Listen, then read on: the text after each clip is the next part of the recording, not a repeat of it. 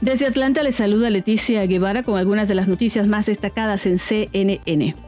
El Senado estadounidense recibe hoy a los presidentes ejecutivos de Facebook, Google y Twitter. De miércoles, la Comisión de Comercio del Senado interrogará a los presidentes ejecutivos de estas grandes empresas mediáticas a menos de una semana de las elecciones estadounidenses. En los últimos días, Facebook y Twitter han tomado medidas para frenar la difusión de algunos contenidos, provocando acusaciones de parcialidad, censura e incluso interferencia electoral. Esto pese a que algunos estudios independientes de las redes sociales han encontrado muy poca evidencia creíble que sugiera que la tecnología está sesgada en contra de los puntos de vista de la derecha, pero los ejecutivos claramente esperan ser presionados al respecto. En el corazón de esta audiencia estará la sección 230 de la Ley de Decencia de las Comunicaciones, que indica que los servicios informáticos interactivos se consideran legalmente separados de los usuarios que generan su contenido. En la práctica, los tribunales han aceptado repetidamente la sección 230 como una defensa contra las denuncias de difamación, negligencia y otras acusaciones.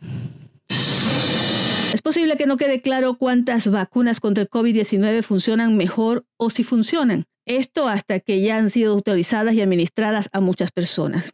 Con 44 vacunas en ensayos clínicos, es decir, que se están probando en personas, será difícil saber cuáles son las más efectivas para prevenir enfermedades. Así lo dijo un grupo de expertos dirigidos por la doctora Susan Gutson del Instituto Jenner de la Universidad de Oxford. Las personas pueden esperar que las vacunas al menos protejan contra infecciones graves, pero en los ensayos de fase 3 no se puede garantizar la protección contra enfermedades graves e incluso contra la muerte debido a la cantidad viable de participantes necesarios, dijeron los expertos en una revisión en la revista Lancet Infectious Diseases. Les invitamos a escuchar el podcast Coronavirus Realidad versus Ficción con el doctor Elmer Huerta, oncólogo y especialista en salud pública. Son segmentos informativos diarios que le ayudarán a entender mejor este virus. Recuerden que pueden escucharlo en su plataforma de podcast favorita. Desde Atlanta les informó Leticia Guevara. Sigan conectados y bien informados a través de cnne.com.